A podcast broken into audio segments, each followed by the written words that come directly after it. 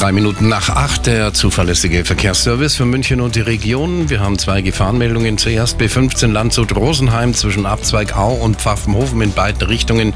Schafe auf der Fahrbahn und A8 Salzburg Richtung München, Einfahrt Holzkirchen.